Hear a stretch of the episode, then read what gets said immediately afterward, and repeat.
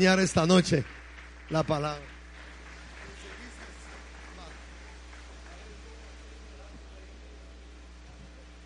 Gracias. Eh, buenas noches, hermanos. Eh, pues es una alegría otra vez el poder predicar pues la, la palabra de Dios. Espero que, que, me oigan esta noche. Eh, bueno, vamos a seguir con el estudio que teníamos del libro de Números.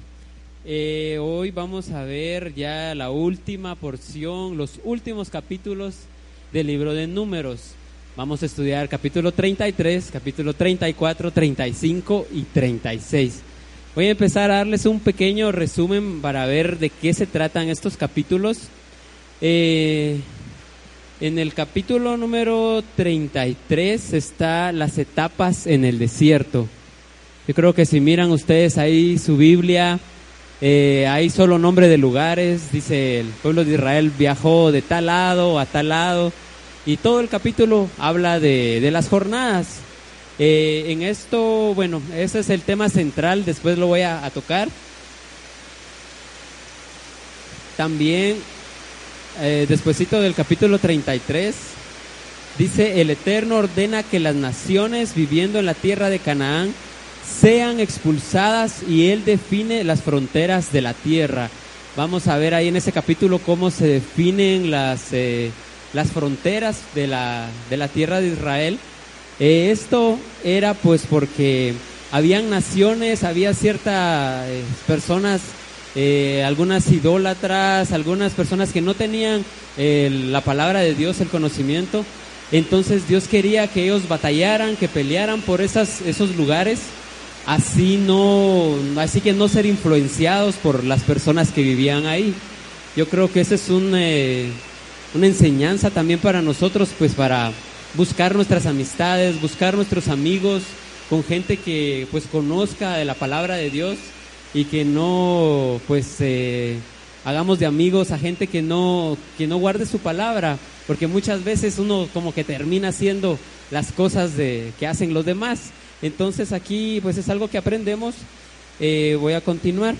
En el siguiente capítulo, esto ya es en el capítulo número 35 donde habla de las, eh, voy a leer ahí, dice separar ciudades para los levitas para servir como ciudades de refugio. ¿Qué eran estas ciudades de refugio? Solo voy a leer un par de versículos. En números 35, 2 dice, manda a los hijos de Israel que den a los levitas de la posesión de su heredad ciudades en que habiten. También daréis a los levitas los ejidos de esas ciudades alrededor de ellas como es bien sabido, eh, bueno, los levitas no tenían heredad. Eh, prácticamente cuando repartieron la tierra, la repartieron entre todas las tribus, menos los levitas, porque ellos eran los encargados de servir en el templo. El trabajo de ellos era estar en el templo sirviendo a Dios, adorando a Dios y así que sirviendo a, a todas las demás tribus. Pero aquí Dios le ordena a todas las tribus que aparten ciertos territorios para los levitas. Más adelante en el verso 6 dice, y de las ciudades que daréis a los levitas, seis ciudades serán de refugio, las cuales daréis para que el homicida se refugie allá, y además de estas daréis 42 ciudades. Todas las ciudades que daréis a los levitas serán 48 ciudades con sus ejidos. Estas ciudades eran, para decir así, para que vivieran ahí los levitas y además iban a servir como ciudades de refugio. ¿Qué era una ciudad de refugio? Esto nos lo explica en el verso número 11 del mismo capítulo, donde dice, os señalaréis ciudades, ciudades de refugio tendréis, donde huya el homicida que hiere a alguno de muerte sin intención. O sea, cuando había alguien que mataba a alguien o pasaba algún accidente ahí, ¿a dónde los mandaban? A la ciudad de refugio con los levitas. ¿Y por qué era esto? Pues hay muchas... Eh, Ahí sí que muchas teorías sobre por qué era esto, pero una de las principales razones era porque, digamos, las personas que sufrían algún accidente o mataban a alguien sin intención, cosas así, eh, pues como que su nivel espiritual no era lo muy alto, que muy alto, tal vez tenían cierto nivel espiritual, pero no era muy alto, entonces Dios ordenó que fueran a las ciudades de refugio donde estaban los levitas, ¿para qué? ¿Qué hacían los levitas? Ellos no, no trabajaban, por así decirlo, en eh, negocios, sino que el trabajo de los levitas era prácticamente estudiar la Biblia, servir en el templo, estar siempre en comunión con Dios. Entonces las personas que iban a dar a la ciudad de refugio iban a ser ahí sí que influenciados, por así decir, por los levitas, para que su nivel espiritual subiera. Entonces yo creo que, eh, creo que incluso hasta hay una iglesia que se llama Ciudad de Refugio o varias y yo creo que aquí en la iglesia es como una ciudad de refugio, es una ciudad de refugio donde podemos venir, podemos venir nosotros aquí a, ahí que a, a buscar de Dios, a buscar de su presencia cuando más lo necesitamos. Yo creo que aquí nuestra alma, nuestro espíritu puede salir reconfortado. Entonces, eso es pues lo, lo que es pues la aplicación para nosotros. Eh, también pues es una, una responsabilidad para nosotros el estar aquí, más el predicar, porque sabemos pues que tenemos que, antes de predicar, pues tenemos que dar el ejemplo, tenemos que dar el ejemplo. Y por eso también se dice que mandaban ahí a las eh, personas que, que mataban aún sin intención a las ciudades de refugio, porque quiera que no, se dice que los levitas como que tenían como, por decir así, cierta culpa, por así decir, por lo que había pasado. Y esto viene aplicado a nosotros cuando, digamos, somos líderes de cierto grupo de jóvenes o líderes de una iglesia que siempre como que hay cierta responsabilidad en las cosas que, pasan así abajo de, los que tenemos nosotros a, nuestro mando. Entonces es para ahí sí que nosotros ponernos a recapacitar y buscar más a Dios y ser ejemplos ante todo. Entonces el, el capítulo 35, como les digo, habla solo de las ciudades de refugio y prácticamente esto es lo que, lo que aprendemos ahí. Ahora en el último capítulo, el 36, que es el último capítulo del libro de números, habla el matrimonio de las herederas. ¿Quiénes son estas herederas? Mi papá lo predicó, me recuerdo, hace como 15 días, que eran las hijas de Zelofead. Las hijas de Zelofead. ¿Qué pasó con ellas? En capítulos anteriormente, creo que es como 26, 27 más o menos. Eh, en Israel pues estaba la ley que solo a los hombres les iban a dar, eh, digamos, la heredad la heredad de sus padres. Pero ¿qué pasó con estas hijas? Ellas eran cinco hijas que prácticamente no tenían hermanos, su papá había muerto y fueron con Moisés y le dijeron, mira, ¿qué vamos a hacer? Queremos la, la heredad de nuestro papá.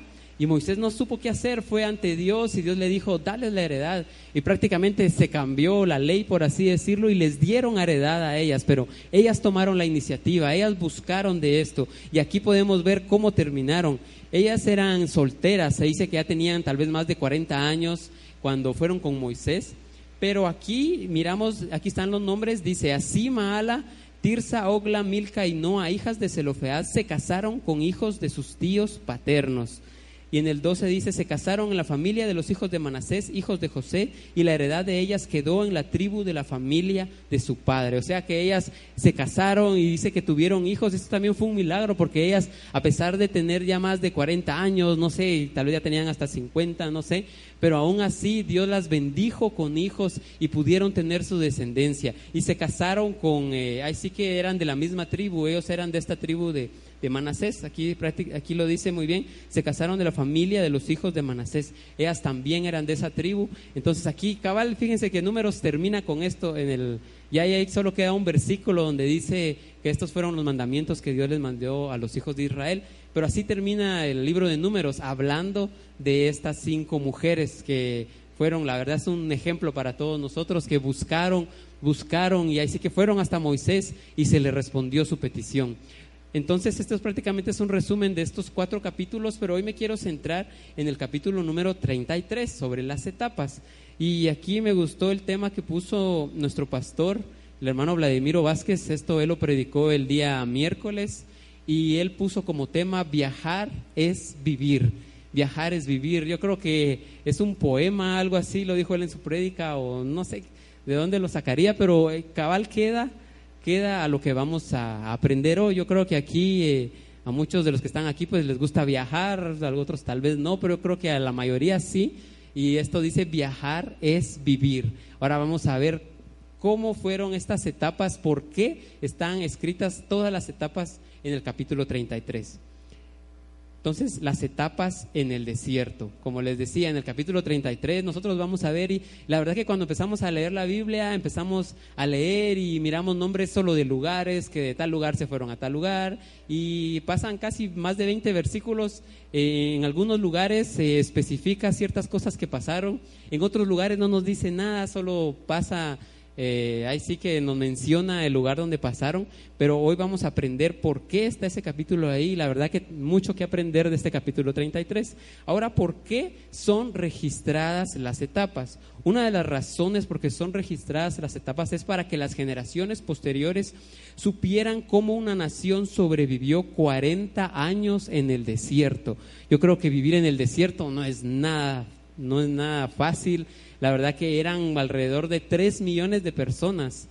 Imagínense 33 3 eh, millones de personas por 40 años en el desierto. Entonces se especificaron bien todos los lugares para que después no dijeran, ah, ellos pasaron por un lugar eh, bonito, un lugar donde había mucha comida, o pasaron por lugares ahí sí que fáciles para vivir. No, al contrario, todos los lugares eran en el desierto, incluso dice que eran lugares inhabitables, o sea, nadie podía creer cómo podían haber aguantado 40 años en el desierto. Imagínense en el desierto, nosotros viviendo con nuestra familia, no sé qué haríamos en el desierto. Y ahora llevar a 3 millones de personas por 40 años en un desierto, eso sí, la verdad que es un gran milagro. Entonces, por eso se especifican ahí todos los lugares para que quede claro a nosotros y a todos los que estudiamos la Biblia de que los lugares ahí sí que eran inhabitables y solo por la mano de Dios fue que pudieron ellos llegar a la tierra prometida. Esta es la primera razón. Hay otra razón a fin de demostrar la bondad del Eterno. ¿Por qué? No sé si se recuerdan cuando em, vinieron los, fueron los espías y dieron un mal informe, hablaron mal de la tierra a pesar de ahí sí que tanto pecado, después podemos ver eh, una rebelión de Coré, siempre a veces se quedaban sin comida, empezaban a rebelarse en contra de Moisés, pero a pesar de tantas situaciones que se dieron en el desierto, Dios siempre los cuidó y siempre se vio la bondad de Dios hacia su pueblo. Eh, los primeros, y hay algo curioso, esto lo aprendí esta semana, en el primer año hay 42 etapas total, si contamos todos los lugares, ahí en el, en el capítulo número 33 vamos a encontrar 42 lugares. Los primeros 14 lugares los pasaron en el primer año. Y esto me llamó la atención porque no sé si se recuerdan cuando estudiamos lo de los espías, cuando los espías hablaron mal de la tierra, eh, pasaron 40 días ellos ahí sí que viendo cómo era la tierra, y Dios les dijo, por cada día que ustedes pasaron en, e, la, tierra, por cada día que fueron a, espiar, ahí sí que espiar la tierra, van a pasar un, por cada día un año en el desierto. Y, o sea, y ahí se dio el decreto que 40 años iban a pasar por el desierto. Yo estaba eh, leyendo que ahí donde estaban, en, el lugar donde pasó esta, esta de los espías, Faltaban nada, más 11 días. El camino iba a tomar 11 días para llegar a la tierra prometida.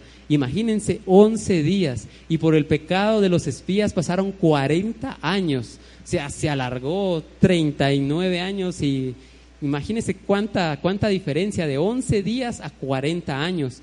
Entonces, ahí esto de los espías pasó el primer año, porque la intención de Dios prácticamente era, imagínense, no sé cuánto tiempo llevarían ahí pero era más o menos y mucho un año, tal vez fueron meses, nueve, diez meses, que era así que todo el camino que tenían que recorrer, pero por el pecado de los espías se atrasaron 40 años.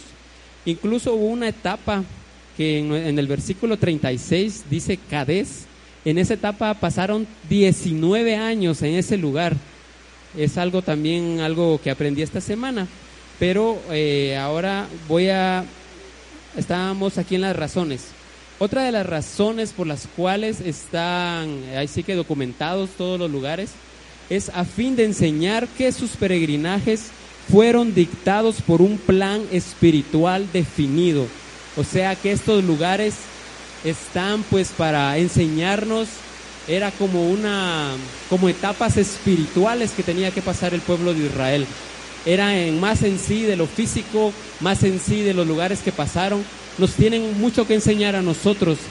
Quiere decir que es prácticamente lo comparan mucho con estas 42 etapas con las 42 etapas que nosotros vivimos en este mundo. Es como 42 caminos en nuestra escalera espiritual, 42 caminos que tenemos para llegar a ser el hombre perfecto, como dice en el Nuevo Testamento para llegar a crecer espiritualmente. Entonces, esto nos viene a enseñar también a nosotros. Cada paso es, era como un... Eh, era como una prueba, por decir así, espiritual que tenían que pasar los hijos de Israel para, para ir creciendo espiritualmente, más que físicamente. Voy a, a, empezar a leer este capítulo 33, vamos a leer los primeros cinco versículos. En el versículo 1 leemos, estas son las jornadas de los hijos de Israel que salieron de la tierra de Egipto por sus ejércitos, bajo el mando de Moisés y Aarón Moisés escribió sus salidas conforme a sus jornadas por mandato de Jehová. Estas pues son sus jornadas con arreglo a sus salidas. De Ramasés salieron en el mes primero a los quince días del mes primero. El segundo día de la Pascua salieron los hijos de Israel con mano poderosa a vista de todos los egipcios. Este mes primero es el mes de Nisan. Ya lo he predicado varias veces lo de la Pascua. El mes primero a los quince días. Ese fue el, el día que salieron de Egipto.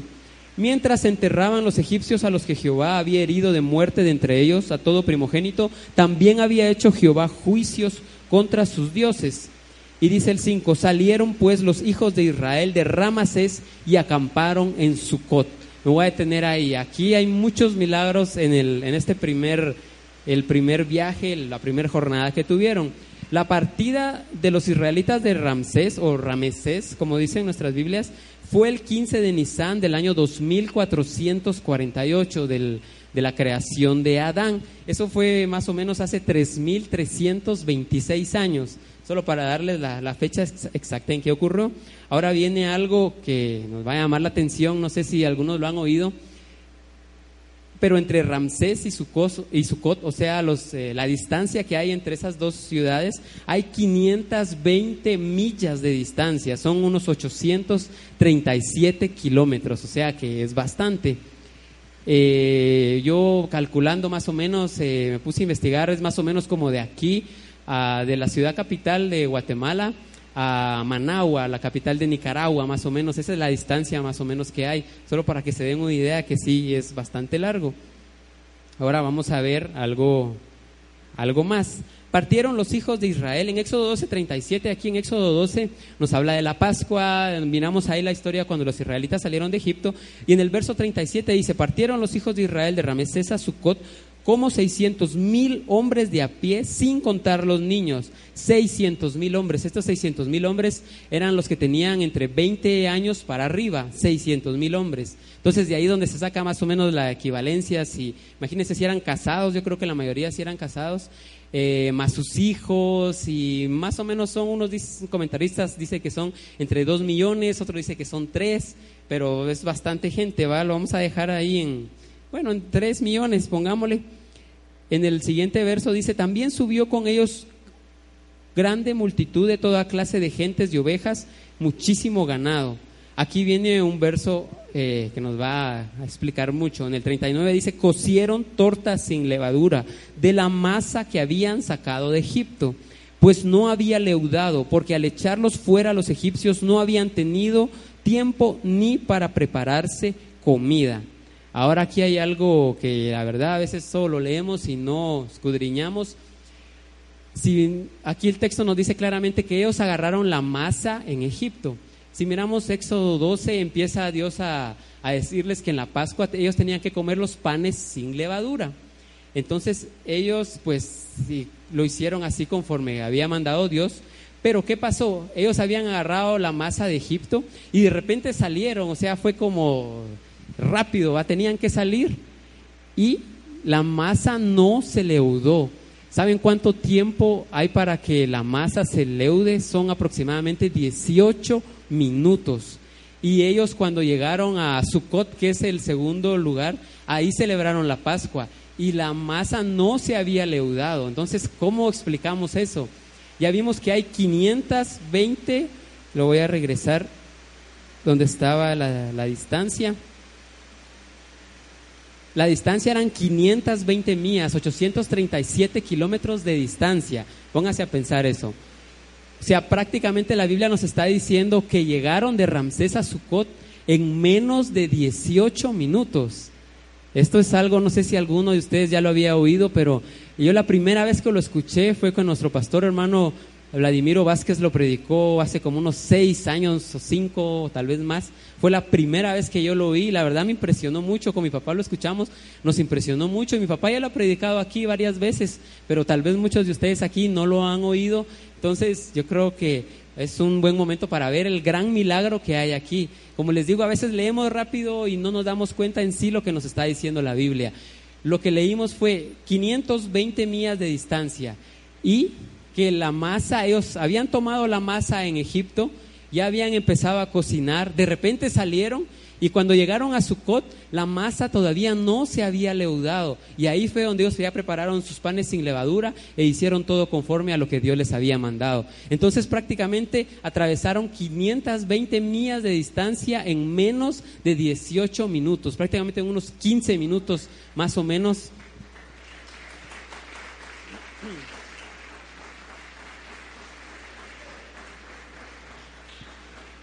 La verdad que es algo sorprendente. Solo imaginemos la cantidad de personas que son para sacar a tres millones de personas y no solo iban ellos, llevaban niños, llevaban su ganado, llevaban eh, muchos animales, eh, llevaban joyas, todo lo que los egipcios les habían dado. Yo me pongo a pensar, a veces nos cuesta salir en nuestras casas, yo creo que a todos nos pasa, cuando tenemos que ir a alguna actividad o tenemos que venir a la iglesia, andamos corriendo y que falta esto, que falta lo otro, de repente ya vamos de salida y más si tenemos niños, va, y ya vamos de salida y de repente eh, nuestros hijos, ah, que quiero ir al baño, que quiero hacer esto, que se me olvidó tal cosa, que regresamos y yo creo que todos aquí hemos pasado eso y la verdad que a veces cuesta salir y somos una familia a veces con un hijo, dos, tres, cuatro hijos. Ahora imagínense sacar a tres millones de personas, alistar a las tres millones de personas para que salieran en ese mismo instante. Es como que sacáramos a todas las personas que habitan en la ciudad capital, más o menos. No sé si habrán tres millones, tal vez hay más, no sé, pero más o menos esa es la la cantidad de gente. Imagínense sacar a tanta gente. Yo creo que en estos días, eh, aún con aviones, aún con tanta tecnología, fuera muy difícil reunir a todas las personas en lo que llegan al aeropuerto, en lo que se suben, en lo que se van, en lo que aterrizan. Yo creo que pasarían días, tal vez semanas en hacer ese viaje para sacar a todas las personas. Y aquí miramos que en menos de 18 minutos las 3 millones de personas estaban a 520 millas. ¿Cómo sucedió esto? La verdad que es un misterio, es un milagro asombroso. Voy a adelantar un poquito. En Éxodo más adelante hay un pasaje muy bonito. Esto ya lo leímos en Éxodo 19, 4. Dios les dice, vosotros visteis lo que hice a los egipcios y cómo os tomé sobre alas de águilas y os he traído a mí. ¿Por qué Dios les dijo eso? ¿Por qué Dios les dijo, lo saqué con alas de águilas? ¿Será que se fueron volando? Puede ser.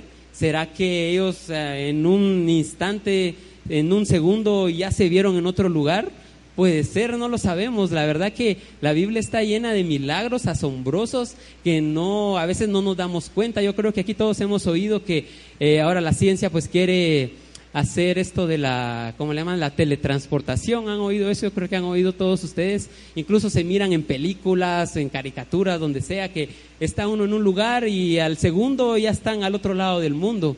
Y la verdad que eso ya está en la Biblia, eso ya está en la Biblia. A veces nos impresionamos con eso y decimos, eso es, imposible, pero la verdad que ya está en la Biblia. Incluso hace, bueno, eso me enteré, creo que el año pasado estaba leyendo que el primer hombre en teletransportarse fue Abraham. Y eso está en la Biblia, pero bueno, no vamos a tocar eso hoy.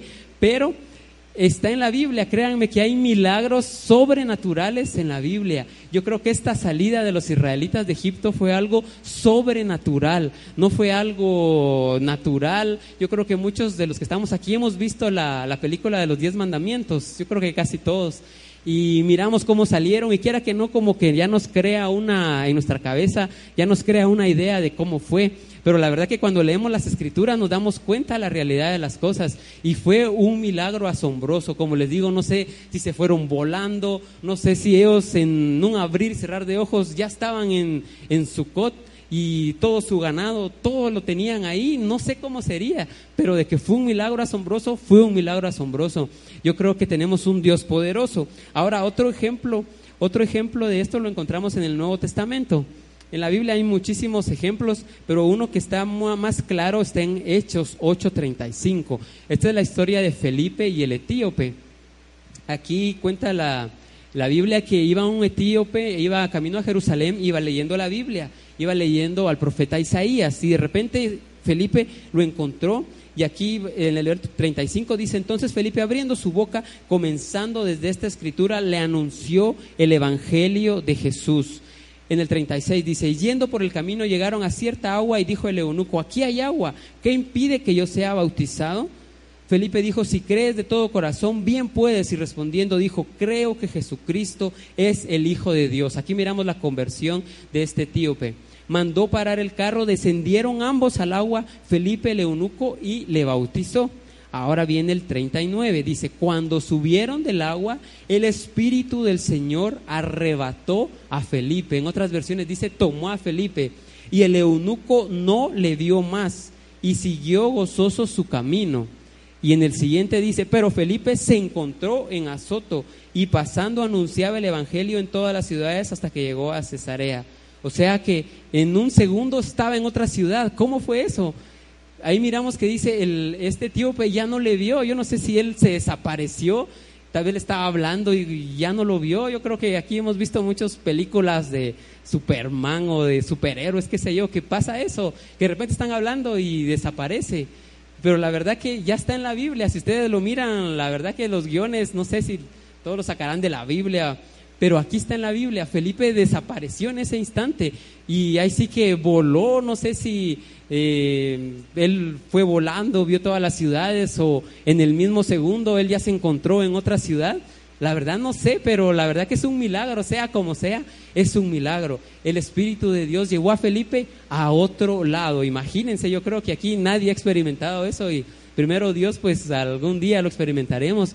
Pero yo creo que para Dios no existe el tiempo, para Dios es eterno, Él es poderoso, para Él no existe el tiempo, no existe el espacio, para Él es poderoso, esta es su creación. Yo creo que tenemos un Dios poderoso, con esto nosotros podemos ver que tenemos un Dios poderoso, más allá de lo que imaginamos, aunque nosotros digamos es grande, es poderoso, créanme que nos quedamos muy cortos en de veras en la realidad de todo lo que Él es. Y esta primera etapa también, como les decía, muestra así que como nuestro camino espiritual, como nuestro paso de nosotros, de nuestra alma por este mundo. Este primer paso lo asocian mucho de la salida de Egipto, como nosotros la salida del mundo, el venir a creer a Jesús, el que creímos en Jesús, el que confesamos que Jesús que nuestro, es nuestro Señor, es nuestro Mesías que murió por nosotros. Este es como el primer paso, es como eh, salir del mundo, como ya les dije, cuando los israelitas salieron de Egipto, salieron de la esclavitud. Yo creo que para nosotros fue un milagro el habernos convertido, el saber que fuimos rescatados del mismo infierno por Jesús. Es un milagro también maravilloso, es un regalo de Dios saber que por su gracia nosotros somos salvos y nosotros, eh, así que tenemos tantas promesas de parte de Él y este es como el primer paso de nuestra vida cristiana, el primer paso de nuestro crecimiento espiritual, lo que acabamos de ver aquí, la primera jornada de los hijos de Israel. Amén. Entonces eh, voy a pasar ahora al... Me voy a saltar un poco, créanme que cada, si podemos estudiarnos cada jornada, creo que no sé hasta qué horas terminaríamos, voy a tomar solo unas cuantas, me voy a saltar al versículo 9 ahora donde dice salieron de Mara y vinieron a Elim, donde había doce fuentes de aguas y setenta palmeras y acamparon allí. Esto fue otro gran milagro. Imagínense, en medio del desierto encontraron doce fuentes de agua y setenta palmeras. Fue un gran milagro. ¿Y a quién se le atribuye este, por mérito de quién recibieron este milagro? Por mérito de Abraham. Eh, fíjense que al sacar, eh, bueno, los valores numéricos, si agarramos letras en hebreo, eh, la palabra Elim tiene mucho que ver con Abraham. ¿Y por qué? Dicen los sabios que cuando Abraham iba a sacrificar a, Isaac, creo que todos ya conocemos la historia, y, bueno, Dios le dijo, vio la obediencia de Abraham a, que iba a sacrificar a su hijo y le dijo, no, no lo sacrifiques, vio un eh, carnerito que estaba eh, atorado con sus cuernos y le dijo, esto va a ser para el sacrificio que vas a hacer. Entonces dice que por ese acto de obediencia, así que por el mérito de Abraham, Dios les proveyó a los israelitas este lugar de Elim, este lugar donde habían 12 fuentes y 70 palmeras. Tal vez los israelitas estaban decayendo, pero en medio del desierto encontraron un oasis, encontraron un lugar donde refrescarse. Entonces lo que hacemos bendice a nuestros hijos, tal como lo vimos, lo que hizo Abraham, bendijo a todo el pueblo de Israel, ya han pasado muchos años después. Y siempre lo he dicho yo, siempre que nosotros tomemos una decisión, cualquiera que sea, va a afectar a nuestros hijos, ya sea para bien o para mal, pero es mejor que tomemos la decisión conforme a la palabra de Dios, porque así vamos a transmitir bendición, no solo a nuestros hijos, sino que ahí sí que a toda nuestra descendencia. La palabra de Dios dice que su bendición dura hasta mil generaciones y creemos que eso es realidad. Yo creo que muchos de los que estamos aquí tal vez alguien, un nuestro tatarabuelo, no sé, algún antepasado, más de algo hizo por nosotros, tal vez trajo alguna ofrenda al templo, tal vez eh, le gustaba estudiar la Biblia, tal vez oró mucho y la verdad que no sabemos, es decir, que hasta que estemos en el cielo vamos a saber tantas cosas, pero tal vez por mérito de algún nuestro antepasado, algún nuestro tatarabuelo, nosotros estamos aquí buscando esta noche de la palabra de Dios,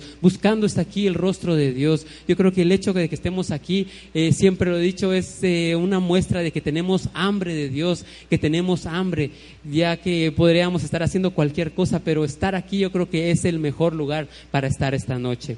Amén. Entonces, esto es lo que nos enseña esto. También, eh, despuesito, eh, miramos que llegaron a otro lugar, dice, salieron del desierto de Sim y acamparon en Dovka. ¿Qué pasó en Dovka? Dice que faltó comida, les empezó a faltar la comida y ahí fue donde Dios les proveyó el maná.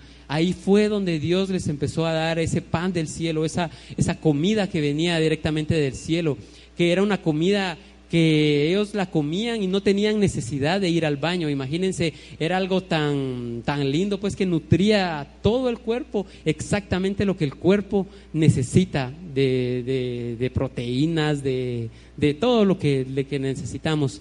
Entonces, ¿y por qué pasó este, este milagro también? También se debió a Abraham y Sara cuando ellos eh, invitaron, no sé si se recuerdan que eh, Abraham se acababa de circuncidar y vio a tres varones y los invitó a su casa, eran ángeles, era Dios mismo, los invitó, ahí sí que los hospedó, les dio de comer, ahí fue donde le dieron la promesa de que iba a tener un hijo, pero por ese acto de hospitalidad, por tratar bien a Dios, por tratar bien a sus ángeles, Dios les proveyó a los israelitas del maná, una comida sobrenatural, una comida ahí sí que nosotros no lo, tal vez no, no lo podemos ni imaginar, pero era un milagro asombroso lo que los israelitas vivieron aquí.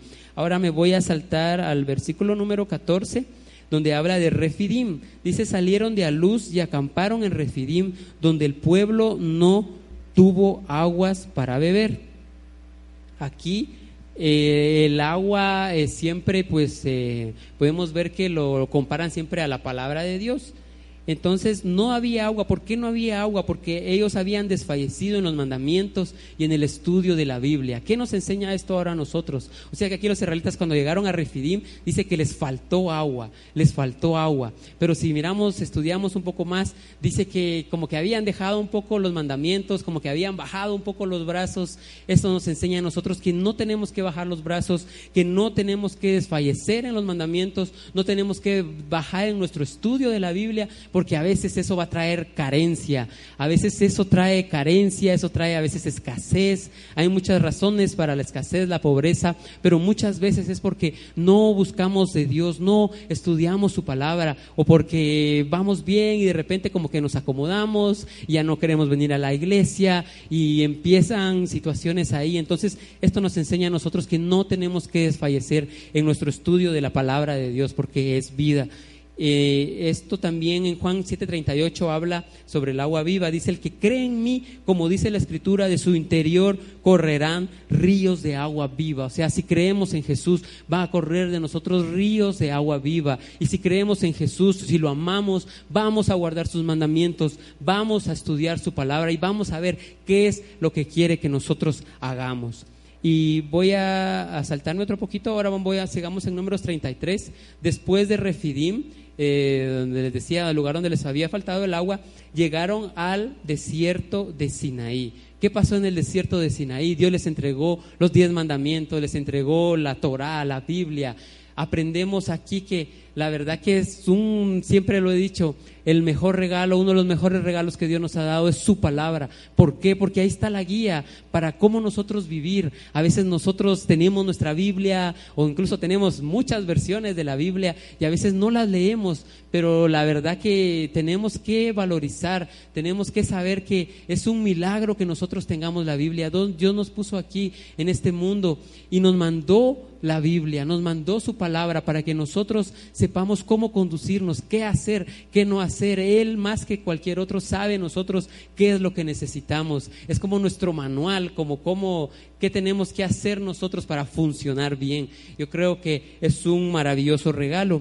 Entonces, como les decía, las etapas en el desierto son comparadas con las 42 etapas del alma. Yo creo que aquí es un, saldrían 42 mensajes aquí para ver, así que todo en nuestro paso, todo nuestro camino espiritual es como una escalera en la que vamos ascendiendo y eso es lo que pasó en el desierto.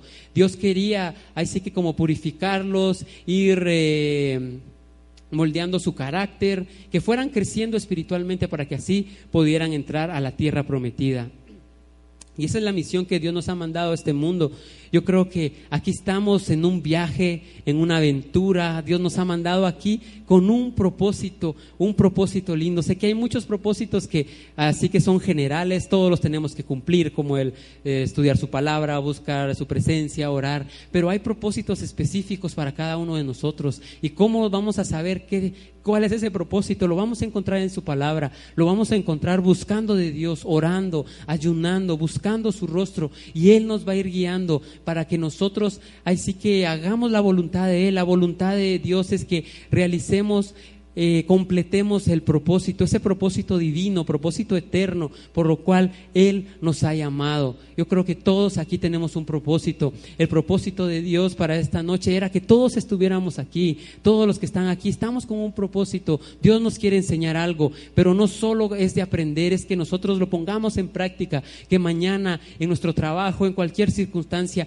pongamos la palabra, su palabra como nuestra guía. Bien lo decía hoy el hermano Misael, la palabra nos cambia, cambia nuestro modo de actuar, cambia nuestro modo de vivir, cambia nuestro modo de hablar, nuestro modo de tratar a todas las personas. Entonces, esto es prácticamente, es un, es un viaje el que tenemos aquí, es una aventura, como les decía, es algo tan lindo que Dios nos haya mandado aquí a disfrutar, que podamos disfrutar nosotros de la vida, pero siempre siguiendo la palabra de Dios. Hay un verso en primera, bueno, son tres versículos, primera de Tesalonicenses 5, 16 al 18 dice, estad siempre gozosos, orad sin cesar y dice, dad gracias en todo, porque esta es la voluntad de Dios para con vosotros en Cristo Jesús. Tenemos que dar gracias en todo. En Hebreos 12.1 dice, por tanto nosotros también teniendo, teniendo en derredor nuestro tan grande nube de testigos, despojémonos de todo peso y del pecado que nos asedia, corramos con paciencia la carrera que tenemos por delante. Es una carrera que tenemos por delante. ¿Quiénes son esta nube de testigos? Pues son todas las personas, son incluso los ángeles, todos están pendientes. ¿Qué vamos a hacer nosotros? Están pendientes y vamos a, ahí sí que hacer el, el trabajo por el cual Dios nos ha mandado a esta tierra. Yo creo que sí lo vamos a hacer. Es una carrera, así que pueden haber trayectos, así como en estas 42 jornadas de los hijos de Israel, hubieron momentos difíciles, hubieron momentos alegres, así también nosotros experimentamos por la vida, a veces momentos... De, enfermedad, a veces de escasez, pero también experimentamos momentos de bendición, de abundancia. Yo creo que en todo tenemos que darle gracias a Dios, en todo tenemos que darle gracias a Dios y seguir adelante, seguir adelante sabiendo que estamos aquí para cumplir un propósito sobrenatural. Entonces, esto es eh, lo que les traía esta noche. Como les digo, estas 42 jornadas es para nosotros aprender a que nosotros también nos recordemos de dónde venimos, nunca nos olvidemos. Eh, lo que estaba haciendo aquí Moisés es como lo que hacemos a veces nosotros, que platicamos con nuestra familia y decimos, ah, te recordás, hace tantos años estuve en este, pasamos por ejemplo en un frente de un hospital o algo, decimos, hace tantos años estuvimos en este hospital, hace tantos años vivimos en tal casa o nos sucedió tal cosa en, en este lugar, pasamos temporadas de pobreza, escasez, y es como recordarnos y nunca olvidarnos de dónde Dios nos ha sacado. Eso les vengo a decir esta noche, nunca nos olvidemos de dónde Dios nos sacó, porque si no fuera por Él, no sé dónde estuviéramos, no sé dónde estaríamos, a ver si todavía estuviéramos vivos, pero nunca tenemos que olvidarnos de dónde nos ha sacado Dios, nunca olvidarnos. Por más, eh, gracias a Dios, Dios nos ha dado bendiciones y sé que más bendiciones vienen. Esto solo es el principio, pero nunca tenemos que olvidarnos de dónde Él nos ha sacado y nunca tenemos que apartarnos de su camino.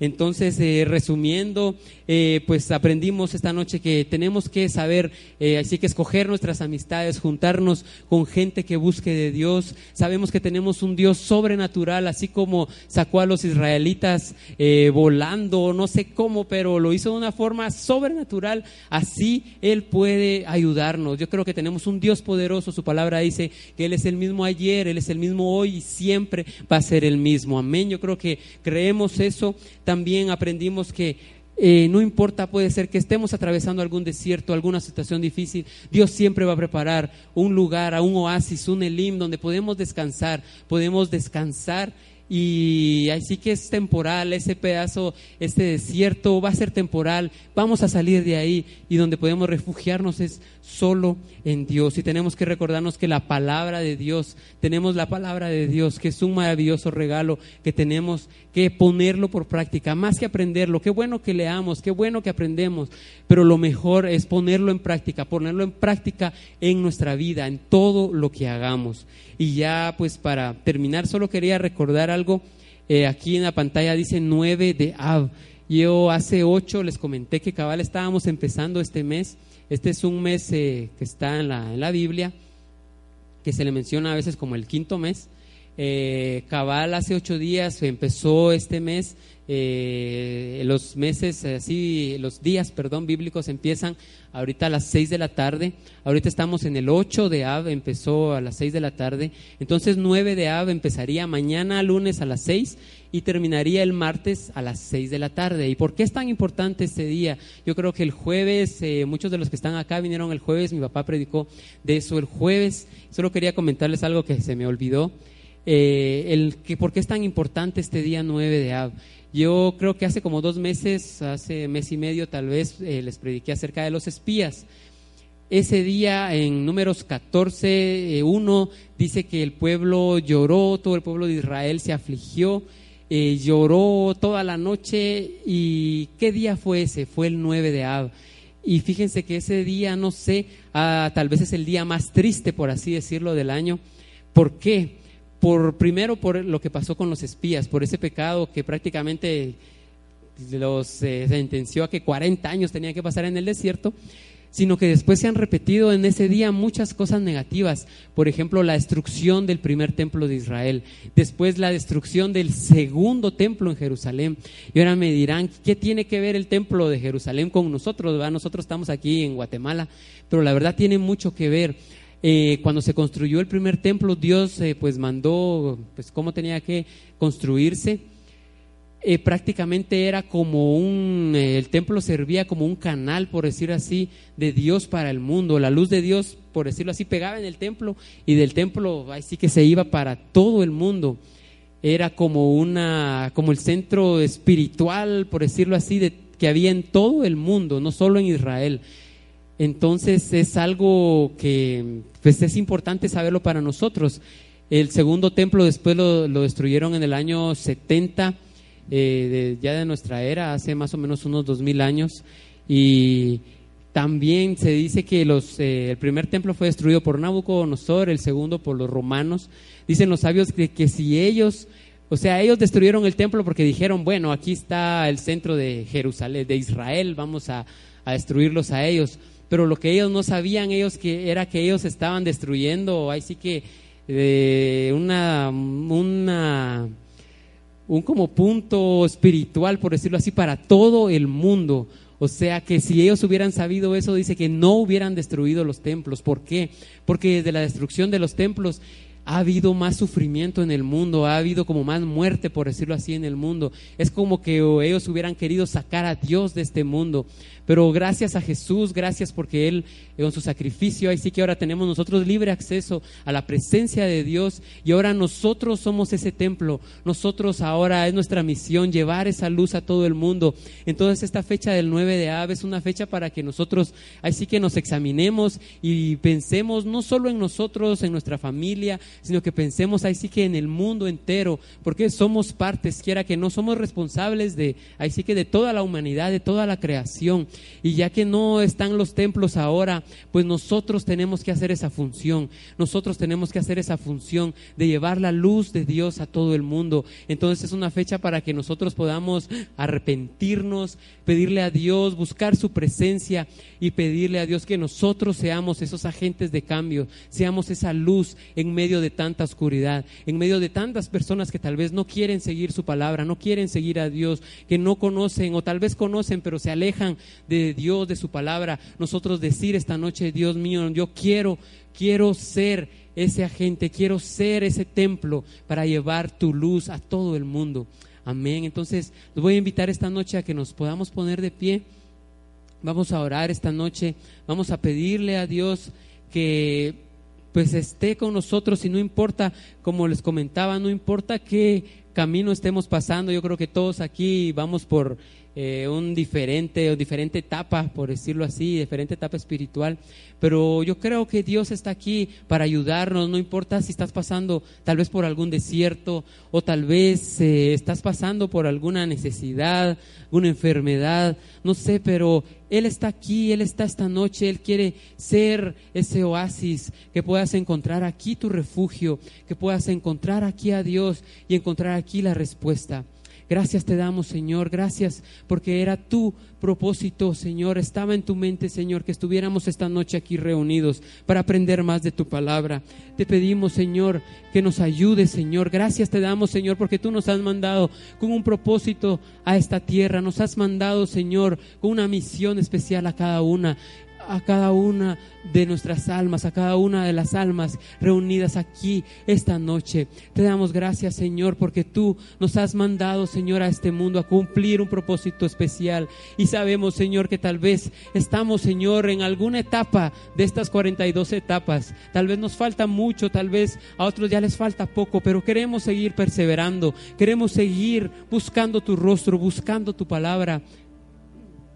Queremos seguir, Señor, buscando tu presencia, buscando tu rostro, buscándote. Gracias te damos a ti porque sabemos que en tu palabra nosotros podemos encontrar la respuesta, Señor, a todas nuestras dudas, a todos, Señor, nuestros desafíos.